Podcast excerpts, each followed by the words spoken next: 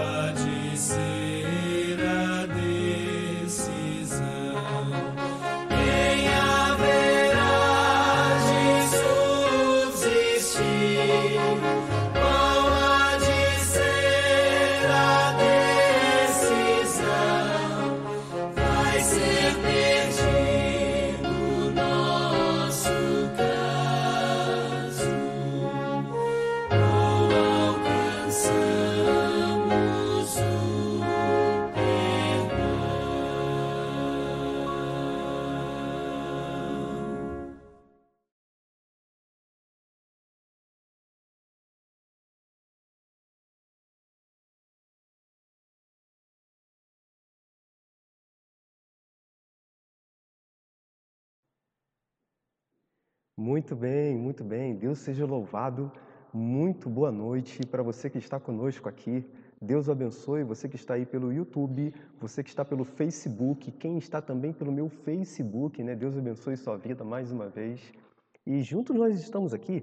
Hoje nós tivemos uma participação especial do nosso irmão Célio, né, fazendo aqui a oração intercessória pela sua vida. E você sabe, a cada quarta-feira nós estamos juntos na pregação da palavra de Deus, sempre com temas relevantes, a fim de que você conheça de fato a palavra do Senhor Deus, viu? E hoje não é diferente. O tema de hoje tem a ver com esse hino que foi cantado agora, e o tema do hino foi o juízo, né? Mas o tema falando sobre a verdade sobre o juízo.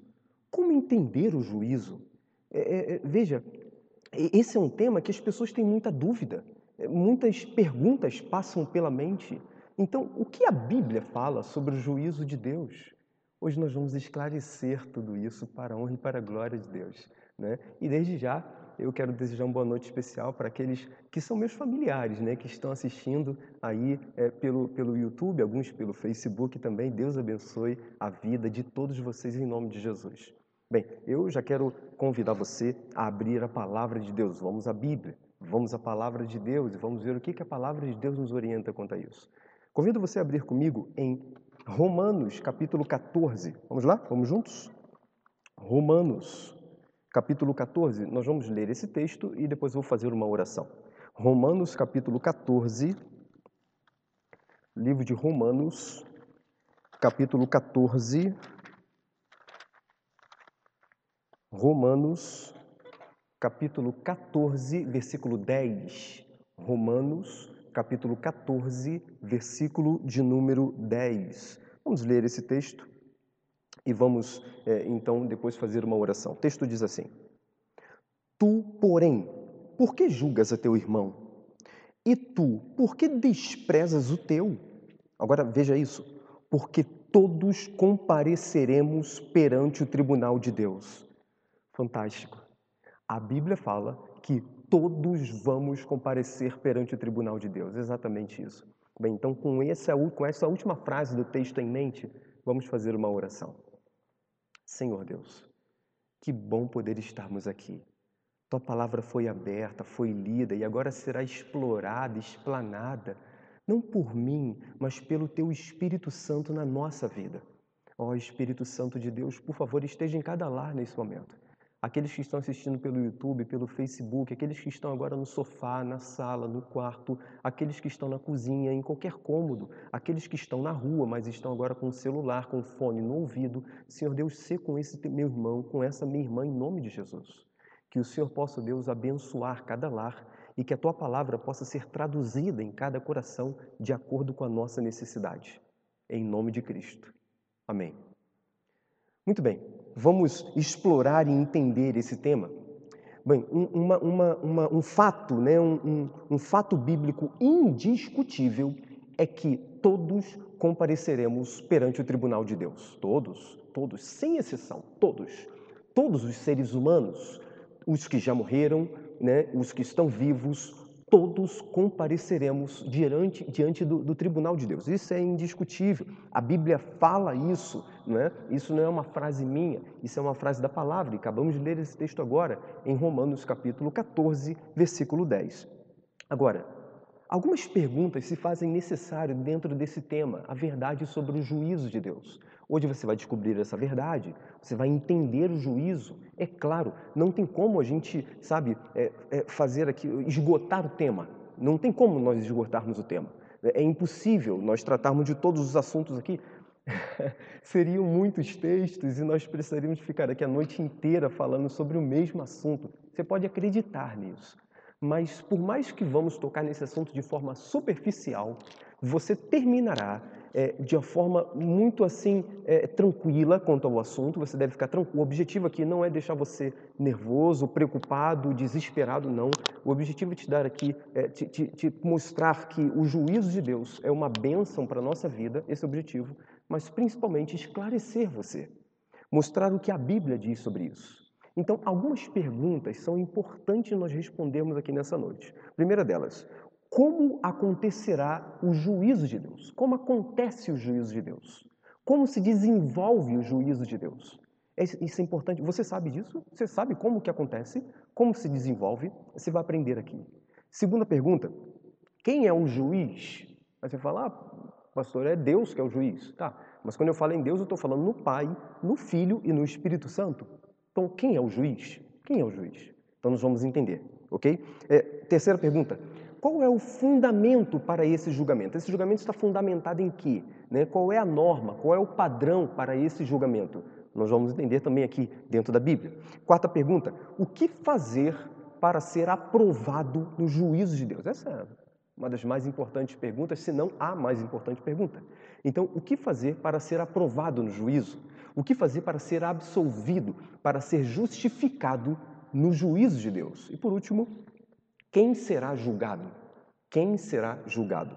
Bom, nós vamos buscar as respostas para essas perguntas onde? Não há outro lugar. Na palavra de Deus. Então, nesse momento, nós vamos à Bíblia e nós vamos entender então, o primeiro ponto é como acontece o juízo, como se desenvolve, como se desenrola o juízo de Deus. Bem, Palavra de Deus, veja, eu, são muitos textos, nós não vamos ler todos, mas eu quero pedir que você abra também em Apocalipse capítulo 14, ok? Apocalipse capítulo 14, Apocalipse é o último livro da Bíblia.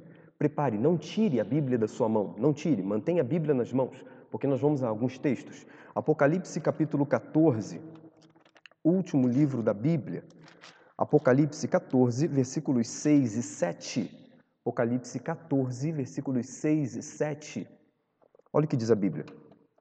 Vi outro anjo voando pelo meio do céu, tendo um evangelho eterno para pregar aos que se assentam sobre a terra e a cada nação e tribo e língua e povo, dizendo em grande voz: Temei a Deus e dai-lhe glória, pois é chegada a hora do seu juízo. E adorai aquele que fez o céu, a terra e o mar e as fontes das águas. Veja esse texto. O texto de Apocalipse, capítulo 14, versículos 6 e 7, fala que, veja, um anjo voando pelo meio do céu. O que é o anjo? O anjo é um mensageiro.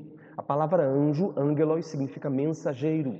O anjo do Senhor, anjo é um título, ok? Assim como pastor. Eu não sou, pastor não é meu nome, pastor é o título que eu carrego. Então, anjo é um título. Então, vi um mensageiro, um anjo, voando pelo meio do céu e ele tinha um evangelho eterno para pregar a todo mundo, a todo mundo. E a Bíblia fala que esse anjo, ou esse mensageiro, ele diz o seguinte: olha, temei a Deus e dai-lhe glória, pois é chegada a hora do seu juízo. O livro do Apocalipse fala: olha, a hora do juízo é a chegada, está chegando a hora do juízo. E, e, e aí depois a Bíblia fala: e adorar aquele que fez o céu, a terra, o mar e a fonte das águas. Então a Bíblia fala que, olha, vai chegar um juízo. O juízo de Deus ele vai chegar, ele vai acontecer, ele vai começar. Entender isso é fundamental. A palavra de Deus, ela, é, é, é, ela nos ensina quando começa o juízo de Deus. Quando começa o juízo de Deus. Existem vários textos na Bíblia onde cenas de juízo acontecem. Vários, nós vamos ver alguns deles daqui a pouco. É, mas existe um, um, um, texto que é Levítico capítulo 16 e Levítico capítulo 23, onde acontecia uma coisa chamada purificação do santuário de Israel. Você deve se lembrar que toda a teologia bíblica está fundamentada em Israel, no povo de Israel, porque foi o povo que Deus escolheu para serem representantes dele na terra. Falharam, mas foi o povo que Deus escolheu. Esse é o povo da Bíblia, ok? Então, Deus deu a eles cerimônias, cerimônias. E essas cerimônias que Deus deu a eles no passado, elas retratam o que aconteceria no futuro, o que aconteceria no futuro.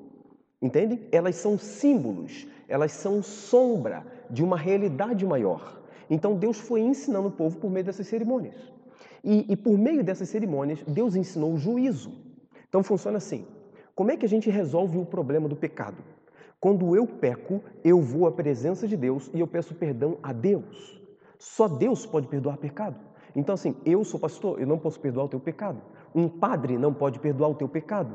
Um bispo não pode perdoar o teu pecado. Um, um profeta não pode perdoar o teu pecado. Né? O, o indivíduo se, auto, se auto-intitula apóstolo, mas ele não pode perdoar o teu pecado.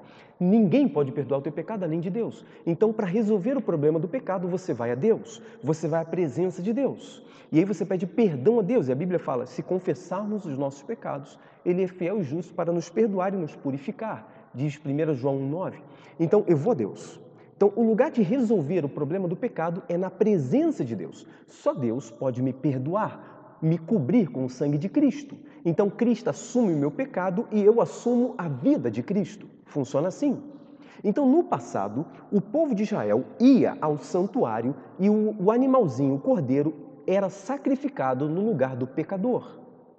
Aquele sangue contaminado com o pecado daquele ser humano, aquele sangue, ele ia, queridos irmãos, é, é, para, para o santuário, ele era levado para o santuário e ele era transferido para o santuário.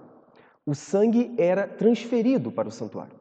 Diante dessa transferência que acontecia do sangue ali, o santuário ia se acumulando de pecados os pecados iam se acumulando dentro do santuário. E aí a Bíblia fala que uma vez no ano havia uma purificação do santuário. Uma purificação. Onde um ser humano chamado sumo sacerdote, ele entrava na presença de Deus, que era um lugar chamado lugar santíssimo, e ele levava um sangue, o sangue do cordeiro, e ele então intercedia por todos os pecados que estavam acumulados dentro do santuário de Israel. Exatamente isso os pecados dos israelitas ficavam registrados, acumulados dentro do santuário de Israel. E uma vez no ano, esse santuário ele era limpo de todos os pecados. E um bode que era um bode chamado Azazel, que representa Satanás. Ele então, os pecados eram descarregados em cima desse bode, e esse bode ele então morria, ele levava os pecados e ele era eliminado. Aquilo é, era a eliminação dos pecados. Isso é um símbolo do que acontecerá no futuro. Pois bem, diante disso, então o povo de Israel estava purificado. Quem não quisesse, quem não quisesse ser é, é, é, participar dessa cerimônia, a Bíblia fala, seria eliminado do meio do povo de Deus. Seria eliminado. Por quê, pastor? Porque esse indivíduo que não quer participar da cerimônia, ele quer carregar o seu próprio pecado. Então, se ele quer carregar o seu próprio pecado, a Bíblia fala assim: o salário do pecado é o quê? É a morte. É a morte. Então, eu não posso resolver o problema do meu pecado. Você não pode resolver o problema do seu pecado. Só Deus pode. E Deus fala o seguinte: olha, eu vou resolver. Você fala, não, não quero que você resolva. Eu não quero. Me dá, eu quero viver a minha vida. Me dá o meu pecado. Então, Deus devolve o seu pecado e você então morre com o seu pecado. Funciona assim. Mas aqueles que aceitavam a intercessão do sangue, serem cobertos pelo sangue do cordeiro, tinham vida. Vida. Esse era um dia de juízo na nação de Israel. Agora preste atenção. A nação de Israel, esse santuário acabou, passou. Só que a Bíblia fala em Daniel capítulo 8, versículo de número 14, que haveria uma purificação futura. Daniel fala assim, essa é a maior profecia da Bíblia, isso é uma profecia. Daniel fala assim, e vão se passar 2.300 tardes e manhãs e o santuário seria purificado. Exatamente isso. Bom, 2.300 tardes e manhãs, tarde e manhã na Bíblia é representação de um dia. Lembra quando Deus criou todas as coisas? Lá em Gênesis capítulo 1, a Bíblia fala assim: houve tarde e manhã o primeiro dia, houve tarde e manhã o segundo dia, e assim sucessivamente. Muito bem, então 2.300 tardes e manhãs são 2.300 dias. Só que em profecia, um dia simboliza ou representa um ano. Um dia é igual a um ano. Funciona assim. Então, 2.300 dias são 2.300 anos. Quando Daniel escreveu essa profecia e recebeu essa revelação de Deus, o santuário de Israel estava destruído. Nabucodonosor havia destruído o santuário de Israel no ano 586 a.C. Com essa destruição, a pergunta é: que santuário seria purificado? Ainda mais depois de 2.300 anos. Bom, o santuário a ser purificado seria o santuário celestial. A Bíblia fala que há um santuário no céu. Apocalipse capítulo 11, versículo 19, Hebreus capítulos 8 e 9 e outros textos a mais. Êxodo capítulo 25, versículo 8 e depois versículo 40. Então a palavra fala que existe um santuário no céu. Davi fala desse santuário de Deus, responda do teu, do teu templo, do teu santuário e assim por diante. Há um santuário no céu e a Bíblia fala que esse santuário será purificado. Mas como assim, pastor? O meu pecado ele vai para o céu? Sim. Quando você ora a Deus e você pede perdão pelo teu pecado, alguém tem que pagar por esse pecado. O salário do pecado é a morte. Então, quando você pede a, a, o perdão de Deus, isso significa que Cristo, ele te nos livros. A Bíblia ensina que existem livros no céu. Livros onde são registradas a, a vida do ser humano. A tua vida está sendo registrada, todos os seus dias, pensamentos, suas palavras, suas ações, tudo que você faz desde quando você nasceu, tudo é registrado nos livros dos céus. E pastor, por que esses livros? Porque Deus ele, ele sabe de todas as coisas. Então por que, que Deus vai precisar de livros para registrar a minha vida? Exatamente isso. Não é por causa de Deus. Você vai entender. É por causa de nós. É por causa de nós. Muito bem.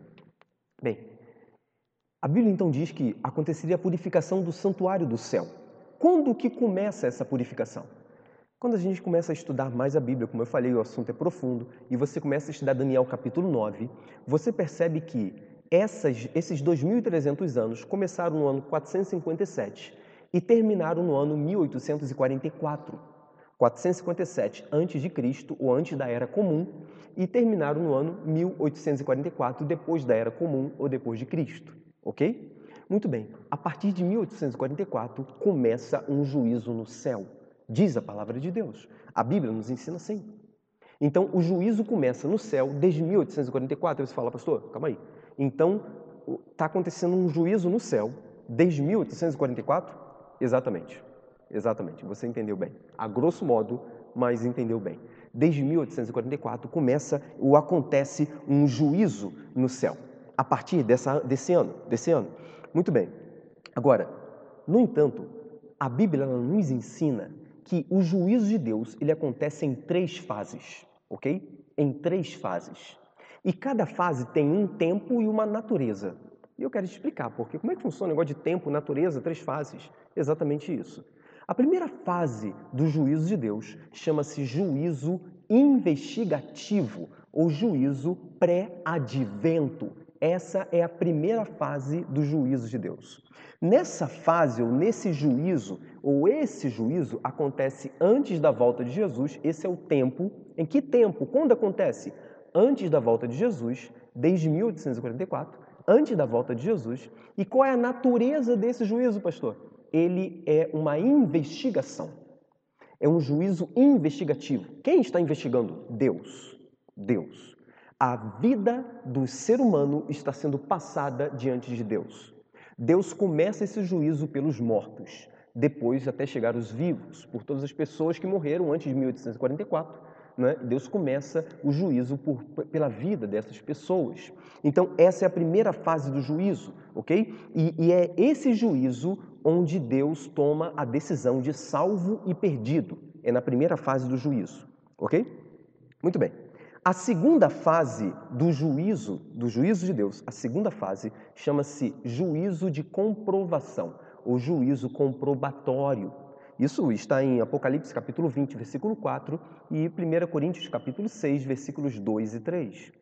Nesse juízo comprovatório, quando acontece, qual é o tempo que ele acontece? Ele acontece depois da volta de Jesus, durante um período chamado de milênio, de mil anos.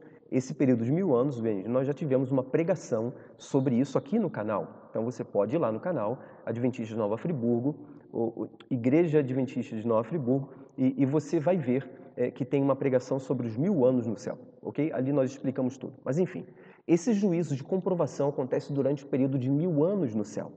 Mil anos no céu. Esse é o período, esse é o tempo. E qual é a natureza desse juízo? A natureza desse juízo é porque ele é um juízo de comprovação. Comprovação de quê? Esse juízo, ele esclarece as decisões tomadas por Deus. Em que sentido, pastor? Quando eu e você estivermos no céu, na presença de Deus, na volta, depois da volta de Jesus, haverá algumas dúvidas na nossa mente. Algumas pessoas que você pensava que estariam no céu não estarão. E algumas pessoas que você pensava que não estariam no céu estarão. Então, como entender isso? Algumas interrogações vão surgir na sua cabeça. Portanto, Deus ele fará um juízo de comprovação, esclarecendo o porquê que salvou quem salvou e o porquê que se perdeu quem se perdeu, ou condenou quem não estava no céu. Você entende? Então Deus vai nos esclarecer, vindicar um juízo de comprovação. Isso acontecerá no céu durante mil anos. E a terceira fase do juízo de Deus é o juízo executivo. Executivo. Esse juízo ele acontece após o milênio, onde a sentença será executada, onde Deus bate o martelo e a sentença acontece. A sentença. Qual será a sentença, pastor? Fogo do céu. Fogo do céu. Vou falar disso é, mais para frente. Muito bem, entender isso é fundamental. Então, qual é o tempo ter, da terceira fase do juízo? Após o milênio, após os mil anos. E qual é a natureza? É uma natureza de execução. Então, o, a primeira fase, a natureza do juízo, ok? É de investigação. Essa é a primeira fase, mais importante fase. A segunda fase, a natureza do juízo é de comprovação, será no céu durante mil anos. E a terceira fase, a natureza do juízo é de execução, será após os mil anos, ok? Aqui na terra, onde vai cair fogo do céu e consumir Satanás, seus anjos e todos os ímpios. Exatamente isso. Queridos, veja, a única fase, a única fase em que você pode tomar uma decisão, a única fase em que você pode tomar uma decisão é a primeira fase, a fase em que estamos. Você fala, pastor, mas como assim? É, é, primeira fase, enfim, para para pensar comigo.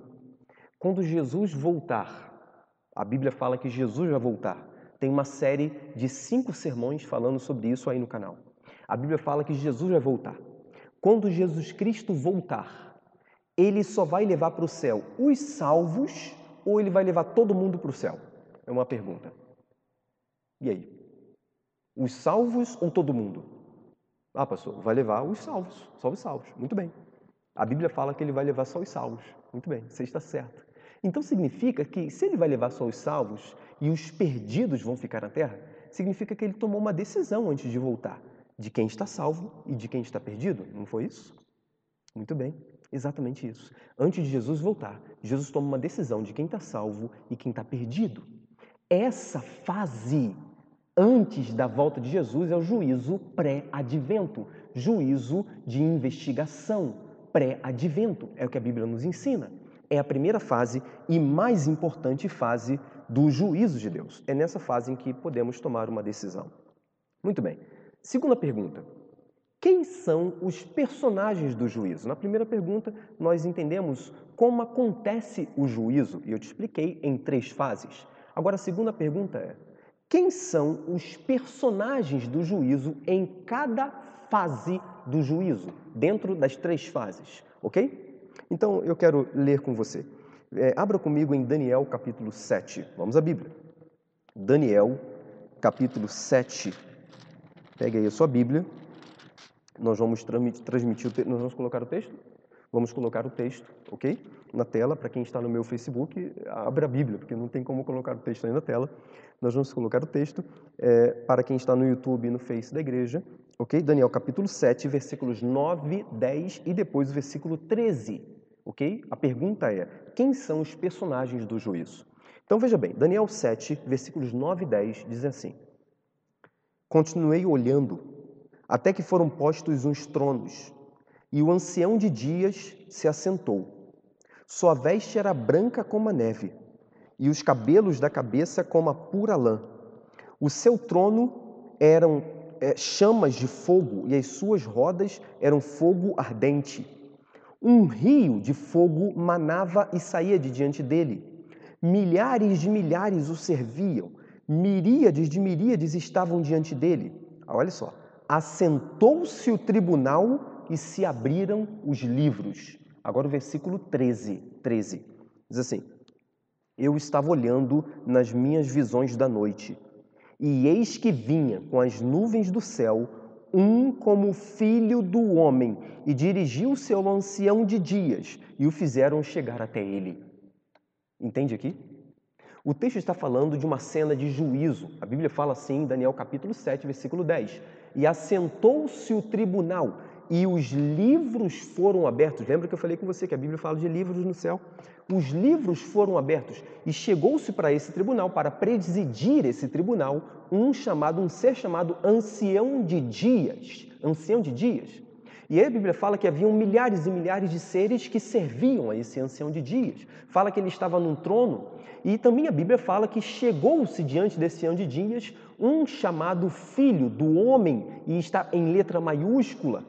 A Bíblia fala que o filho do homem é Jesus Cristo. E quem é o ancião de dias que se assentou para presidir o tribunal? Deus, o Pai. Sim, o Pai. Na primeira fase do juízo, quem é o juiz? o Pai é o juiz. E, e, e, Jesus, Jesus chega aqui, enfim, pastor, como é que o senhor me explica é, esse negócio de que o Pai é o juiz, se lá em João capítulo 5, versículo 22, a Bíblia fala assim: porque o Pai a ninguém julga, mas ao Filho confiou todo o julgamento. Ora, se o pai a ninguém julga e ao filho confiou todo o julgamento, como que é isso? A Bíblia está se contradizendo ou o Senhor está se contradizendo? O Senhor está falando que é o pai e a Bíblia fala que o pai confiou todo o julgamento a Jesus, como que é isso? Lembre-se, o juízo ele acontece em três fases, três fases, mas nós vamos entender agora. Precisamos entender os personagens do juízo. Na primeira fase do juízo, que é o juízo pré-advento, o juiz é o pai, é o Pai. Daniel capítulo 7, 9, 10 e 13. O Pai é o juiz. Se o Pai é o juiz, Jesus atua como o que nesse juízo? Jesus Cristo é o advogado de defesa. Amém? Isso é fantástico. 1 João capítulo 2, versículo 1, a Bíblia fala isso. Lembra lá? Temos um advogado junto a quem? Junto ao Pai. Jesus Cristo, o justo. Jesus é o advogado nesse juízo que está acontecendo hoje no céu. Então, o Pai é o juiz e Jesus é o advogado. Agora, um outro ponto: os anjos. Os anjos são as testemunhas. Daniel capítulo 7, versículo 10, Apocalipse capítulo 5, versículo 11.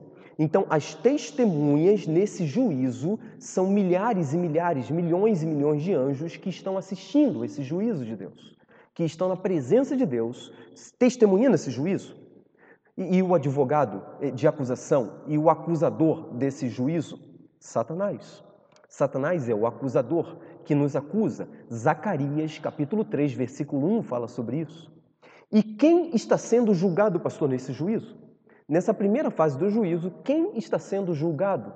A Bíblia fala em 1 Pedro, capítulo 4, versículo 17, que na primeira fase do juízo, ou o juízo começa pela casa de Deus por aqueles que entregaram a vida a Cristo. Eu não me refiro à placa de igreja, eu me refiro àquele indivíduo que entregou a vida a Cristo. Então, o juízo começa pela casa de Deus. Quem não entregou a vida a Cristo não está sendo julgado, não está sendo analisado nesse juízo, pelo contrário, já está condenado e a gente vai explicar isso melhor daqui a pouco. Mas o, o, os réus é a casa de Deus, ok? E, e qual é o fundamento desse juízo? A lei, o juízo é fundamentado na lei de Deus, na Bíblia, na lei de Deus e na Bíblia. O juízo é fundamentado. Esses são os fundamentos do juízo. Isso está em Tiago, capítulo 2, versículo 12, na primeira fase. Agora, na segunda fase do juízo, que é o juízo de comprovação, quem são os personagens? Vamos lá. Nessa segunda fase, o, o juiz dessa fase é Cristo e os santos que serão salvos. Lembra que a segunda fase do juízo acontece no céu, depois da volta de Jesus? Depois da volta de Jesus, durante um milênio no céu. Exatamente. A Bíblia fala que nessa fase Cristo é o juiz. Cristo, então, ele deixa de ser advogado. Pastor, por que ele deixa de ser advogado? Porque Cristo, ele só poderia interceder pela tua vida para te salvar até a volta dele. Depois da volta dele, ninguém mais vai ter chance de ser salvo. Então Cristo deixa de ser advogado e Cristo agora atua como juiz. Entende isso? Então Cristo agora na segunda fase do juízo, Cristo é juiz. Só que existe uma coisa a mais nisso. Apocalipse capítulo 20, versículo de número 4 e 1 Coríntios capítulo 6, versículos 2 e 3, a Bíblia fala que os santos vão participar desse juízo julgando junto com Cristo. Então, na segunda fase do juízo, Cristo e os santos, os salvos, são os juízes. Cristo é o juiz, sendo amparado pelos santos, pelos salvos. Agora, é importante entender o seguinte: nós não vamos tomar uma decisão com Cristo. A gente não vai estar no céu julgando quem está salvo, quem vai ser salvo, quem está. Porque esse juízo pertence a Deus. Ele já tomou essa decisão. Nós já estaremos no céu. No céu só estarão os salvos. Pastor, então, se a gente não vai tomar decisão nenhuma de, de condenação, de justificação, então que, que tipo de decisão nós vamos tomar? Durante a segunda fase do juízo, nós vamos apenas, queridos irmãos, comprovar a justiça das decisões tomadas por Deus. Você lembra que eu falei que existem livros no céu? A Bíblia fala isso em Daniel capítulo 7, versículo 10, em Apocalipse capítulo 20, a partir do versículo 7 até o versículo 15, a Bíblia fala que existem livros no céu. Livros no céu. E esses livros fazem parte do juízo de Deus. Aí eu pergunto assim, mas para que Deus quer livros se Ele é um Deus onisciente? Ou seja, Ele sabe de tudo, de todas as coisas. Deus não precisa de livros. Deus não precisa. Então, para que Deus quer livros? Eu falei assim, os livros não são para Deus. Os livros são para nós. Deus sabe de todas as coisas, mas eu não sei de todas as coisas. Os anjos não sabem de todas as coisas. Somente Deus sabe de todas as coisas. Esse, esse é um atributo que pertence só a Deus. É uma prerrogativa de Deus saber de tudo, não é nossa, ok? Então, os livros são para nós. Portanto, nós vamos analisar as decisões tomadas por Deus ou, e, e, e, e comprovar a justiça de Deus em cada decisão tomada. É isso que nós vamos fazer, ok? Muito, muito bem. E as testemunhas no céu durante os mil anos ainda são os anjos. E quem vai ser o advogado de defesa? Não haverá advogado de defesa. E, e acusação? Não, não haverá acusação. Né? E, e, e quem são os réus desse juízo no céu? Os ímpios perdidos, os perdidos, o diabo e seus anjos. Os perdidos, o diabo e seus anjos, eles serão os réus. E qual é a base desse julgamento no céu? A lei de Deus. É o fundamento, sempre o fundamento é a lei de Deus, é a Bíblia, é a palavra de Deus. Isso durante a segunda fase. Estamos analisando os personagens de cada fase. Vamos à terceira fase do juízo de Deus. Terceira fase. Abra comigo em Mateus capítulo 25. Vamos juntos. Evangelho de Mateus, primeiro livro do Novo Testamento na Bíblia. Mateus capítulo 25. Abra comigo ali. Mateus capítulo 25. Nós vamos ler o versículo 34 e depois o versículo 41. Ok? É, na verdade, é, vamos ler o, o, o versículo, não o 34, eu quero avançar um pouquinho mais. Do 31 ao 34 e depois o versículo 41. Ok? Mateus capítulo 25, do 31 ao 34 e depois o verso 41. Então, o texto diz assim: Quando vier o filho do homem, na sua majestade, e todos os anjos com ele, então se assentará no trono da sua glória. E todas as nações serão reunidas em sua presença. E ele separará uns dos outros, como o pastor separa dos cabritos as ovelhas. E porá as ovelhas à sua direita, mas os cabritos à esquerda. Então dirá o rei aos que estiverem à sua direita: Vinde, benditos de meu Pai. Entrai na posse do reino que vos está preparado desde a fundação do mundo. Versículo 41. Então o rei dirá também aos que estiverem à sua esquerda: Apartai-vos de mim, malditos, para o fogo eterno preparado para o diabo e seus anjos. Na terceira fase do juízo, o juiz ainda é Cristo Jesus. O texto é claro. Pastor, mas como assim? Sim, a Bíblia fala que o rei, o filho do homem, é Cristo Jesus. Cristo Jesus. E a Bíblia fala que todas as nações da terra estarão reunidas em sua presença, queridos. Haverá apenas um momento na história em que todas as nações estarão reunidas na presença de Cristo. Que momento é esse? Depois dos mil anos no céu, quando Cristo descer com os santos na Cidade Santa, na Nova Jerusalém, a Bíblia fala que Cristo vai ressuscitar os ímpios, os ímpios de todas as gerações.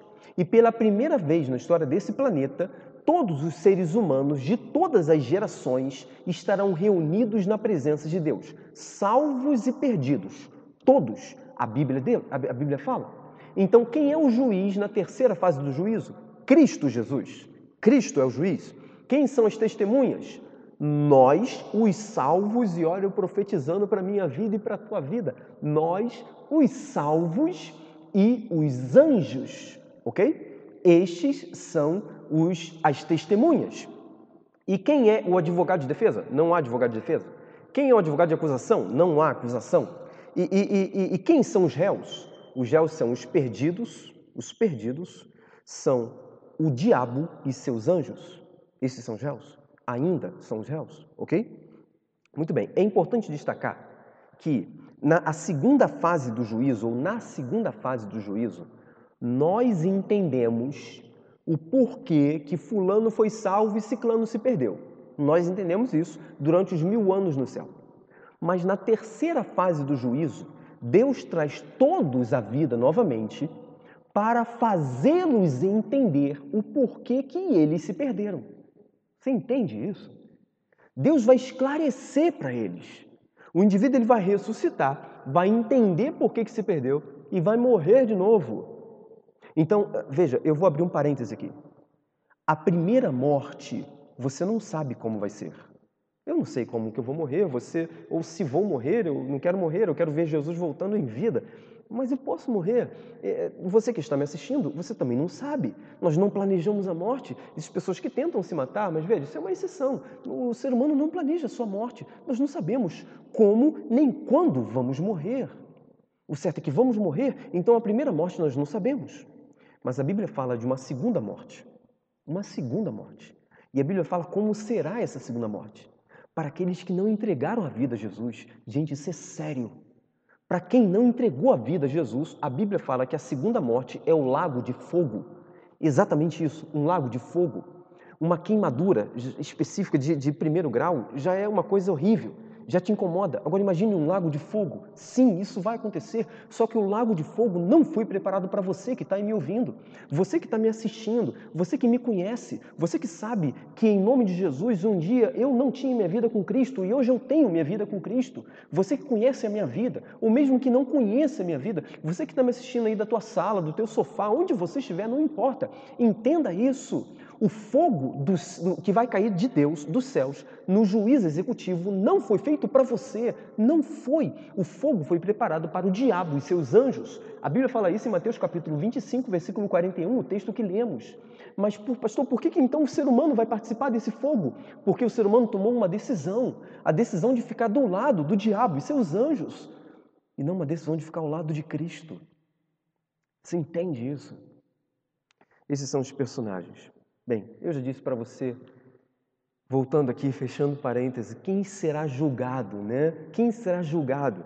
Bem, a casa de Deus. O texto da Bíblia em 1 Pedro capítulo 4, versículo 17, é um texto muito claro.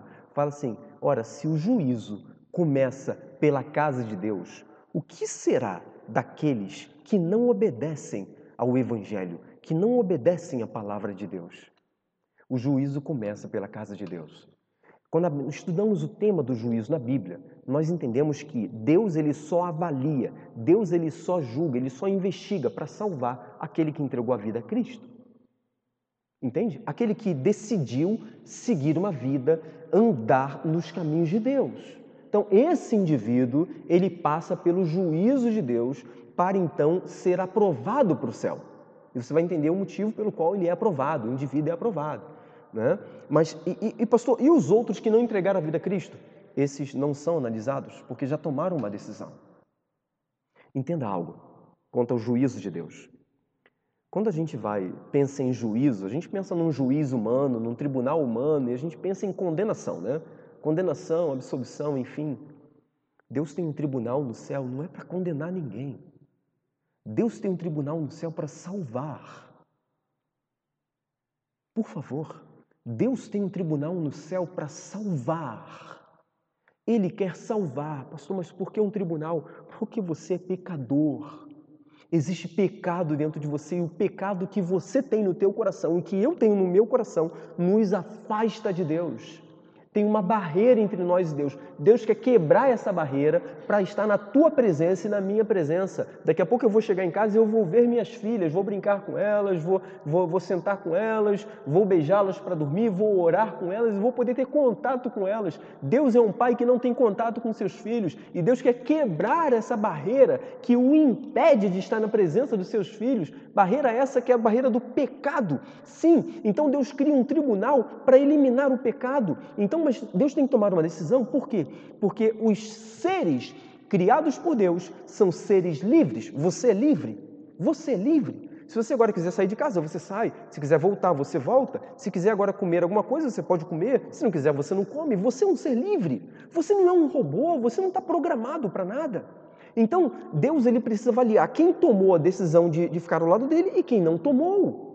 É exatamente isso. Então o tribunal é para fazer essa avaliação, mas Deus quer salvar. Então o que Deus fez? Deus envia servos, Deus envia profetas, Deus envia anjos, Deus enviou Jesus e Deus agora enviou o Espírito Santo. Então o Espírito Santo está aí na sua casa, o Espírito Santo está trabalhando no seu coração e há anos o Espírito Santo vem trabalhando em você. Por quê? Porque no tribunal de Deus, Deus quer salvar você, então Deus ele coloca o Espírito Santo aqui para mover o seu coração a fim de que você possa tomar uma decisão ao lado de Deus. Você entende isso? Isso é fantástico. Queridos irmãos, o juízo começa pela casa de Deus. Por aqueles que entregaram a vida a Deus, por aqueles que entregaram a vida a Cristo, esses são julgados. Quem decidiu, quem escolheu não entregar a vida a Cristo, não, esse já está condenado. E uma penúltima pergunta: qual será a norma do juízo? O juízo está fundamentado em quê? Tiago capítulo 2, versículo 12, a Bíblia fala que aqueles que hão de ser julgados pela lei da liberdade os dez mandamentos. Eclesiastes capítulo 12, versículos 13 e 14 também falam isso. Então, o juízo de Deus está fundamentado nos dez mandamentos. Agora, além dos dez mandamentos, eu quero ler um outro texto para você, apenas para você acompanhar, não precisa abrir. A Bíblia fala assim em João capítulo 5, versículo 24. Diz assim: Disse Jesus: Quem ouve a minha palavra e crê naquele que me enviou, tem a vida eterna. Olha o que Jesus está falando. Mas ele continua: Não entra em juízo, mas passou da morte para a vida. Esse texto é fantástico. João 5:24. A palavra de Deus fala assim, olha, quem ouve a minha palavra, ouvir, entregar, seguir, OK? E crê naquele que me enviou, Deus o Pai, lembra porque Deus amou o mundo de tal maneira. Quem faz isso não entra em juízo. Não entra em juízo mas já passou da morte para a vida. Por que da morte para a vida? Porque eu sou pecador e o salário do pecado é a morte. Eu estou condenado à morte. Mas Jesus fala assim: quem ouve, quem segue a minha palavra, entregou a vida para mim, crê em Deus o Pai, vive uma vida de acordo com a vontade de Deus, passou da morte para a vida e não entra em juízo. Ou seja, não é condenado no juízo. Mas a Bíblia fala mais. Jesus fala em João capítulo 12, versículos 47 e 48 assim: Se alguém ouvir as minhas palavras e não as guardar, eu não o julgo. A palavra julgar ali é condenar. Eu não o condeno, disse Jesus. Mas ele fala mais. Porque eu não vim condenar, diz Jesus. Eu não vim condenar o mundo, eu vim para salvá-lo, Jesus fala. Mas ele continua.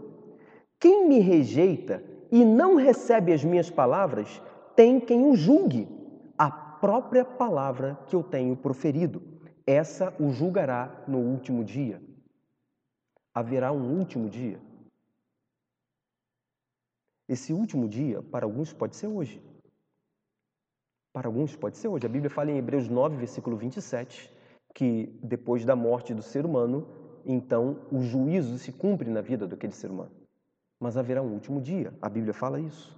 Um último dia. Então a Bíblia fala que, olha, Jesus está falando assim: é, aquele que me rejeita, que não guarda, que não quer ouvir e seguir as minhas palavras, eu estou falando para você que conhece a Bíblia, mas não segue a Bíblia. Você não segue Bíblia, você não segue nada, porque você tem um testemunho, eu entendo isso, né? Tem tantas igrejas que dão um testemunho tão negativo da palavra de Deus. Com, com, por favor, me perdoe se, se eu estou falando para alguém que, que tem essa prática, mas com, com gritarias, com, com manifestações que não são manifestações de Deus, com, com, com posturas que, que assustam as pessoas sabe? Igrejas que exploram pessoas com dinheiro, onde na verdade não é uma igreja, é um grande comércio, é um grande centro comercial. É, eu entendo você, mas entenda, existe também um cristianismo sério, onde a palavra de Deus é seguida, seguida. Então, se você entende que sim, existem pessoas sérias dentro do cristianismo, não é? e eu me entendo como uma dessas pessoas em nome do Senhor Jesus Cristo, você precisa seguir a palavra. Então, se você não segue a palavra dada por Cristo, a Bíblia fala, Jesus fala assim: Eu não te condeno. Jesus fala: Eu não te condeno, porque eu não vim te condenar. Jesus fala: Eu vim te salvar. Mas quem condena então? Quem te condena é a própria palavra que eu disse. Porque se eu te disse o caminho que você deve seguir e você escolhe seguir um outro caminho, você está negando a palavra e a palavra então te condena. Você entende isso? Você tem outro caminho para seguir, mas todos os caminhos do ser humano levam à morte, todos eles. O único caminho que conduz à vida é Cristo Jesus. João capítulo 14, versículo 6. Eu sou o caminho, a verdade e a vida. Ninguém vai ao Pai se não for por mim. 1 João capítulo 5, versículo 12. Aquele que tem o filho tem a vida, aquele que não tem o filho de Deus não tem a vida, e assim por diante. A vida está ligada, linkada a Cristo. Cristo é o Deus da vida. Então, quando você decide seguir um caminho onde Cristo não está, onde não tem Cristo, pode ser um caminho de alegria, que todo mundo fica tranquilo, que todo mundo fica na paz, que ninguém faz mal a ninguém. É, ah, é um caminho legal, não faço mal para ninguém, eu não tenho vício, eu não tenho nada, eu tenho meu vício, mas é social. Dentro da minha casa, eu pago minhas contas, vivo uma vida honesta. Enfim, aí você vai tentando se enganar. Mas entenda, Cristo não está nesse caminho. Você pode até, sabe, ter todas as desculpas do mundo, você pode elaborar aí todos as, as, os argumentos possíveis e necessários para você entender que o teu caminho não é um caminho tão ruim assim, mas Cristo não está nele. Tuas práticas não são aprovadas pelo céu. Existe um estilo de vida do céu, sim, existe. E esse estilo de vida o Senhor Deus quer moldar em você e te tornar nova criatura. Sabe, irmãos, eu quero terminar. Eu quero terminar. A Bíblia então nos ensina que a norma do juízo é a palavra de Deus, é a Bíblia. E o último texto que nós vamos ler nessa noite está em Romanos capítulo 8. A pergunta que vamos responder é: o que fazer para ser absolvido no juízo? Essa é a última pergunta. Romanos capítulo 8, abra comigo. Romanos capítulo 8, versículos de número 1. O que fazer para ser absolvido no juízo. O que fazer? O que, eu preciso fazer? O que, que você precisa fazer para ser absolvido no juízo de Deus? Romanos capítulo 8, versículo 1. A Bíblia diz assim: Agora, pois, já nenhuma condenação há para os que estão em Cristo Jesus. Amém? Glória a Deus. Você pode escrever aí nos comentários amém por esse texto. Sabe, irmãos, eu quero encerrar aqui. O que fazer para ser absolvido nesse juízo? Você que está pelo meu Facebook, em nome de Jesus. O que fazer para ser absolvido no juízo? O texto fala: nenhuma condenação há para os que estão em Cristo Jesus, não são suas obras. Não é você. Não tem a ver contigo, tem a ver com Deus. Lembra que eu falei com você que existem livros no céu, livros no céu, livros de registros da minha vida. Então funciona mais ou menos assim. Eu quero fazer uma, uma explicação aqui muito falha, muito simplista, ok? É, mas eu acho que vai ser importante para você. Existem livros no céu, livros. E aqui imagine um livro, um livro aqui, e, e esse livro é o livro da minha vida, da minha vida. Aqui está o livro da vida do Carlos Eduardo. E aí a minha vida chega diante de Deus. Aqui está a minha vida. E Deus então vai avaliando a minha vida. Avaliando. E aí quando Deus compara a minha vida com a lei dele, com a palavra perfeita dele, quando Deus compara, eu estou condenado, eu estou perdido, porque eu não vivi dentro do, do, do, a estatura do que Deus entendia para mim. Eu até me esforcei, mas não vivi. Porque não são pelas minhas obras. Porque se fossem pelas nossas obras, sim, Deus teria uma dívida conosco e a salvação não seria de graça. Mas aí, aí chega Jesus Cristo nessa primeira fase do juízo, o meu advogado. Ele fala assim: "Meu Pai", porque Cristo e o Pai são, sabe, são um, né? A Bíblia fala. E Cristo fala assim: "Meu Pai, o Carlos Eduardo, ele entregou a vida dele a mim. Então, meu pai, eu quero que a minha vida, ou na verdade a minha vida, cobriu a vida do Carlos Eduardo. Ele foi coberto por mim. O meu sangue o cobriu. Então, quando o Pai agora avalia a minha vida, veja, a minha vida está aqui, por baixo da vida de Cristo. Quando o Pai agora avalia, ele não avalia mais a minha vida. Ele avalia a vida de Cristo. Ele abre é a vida de Cristo. E a vida de Cristo me dá salvação.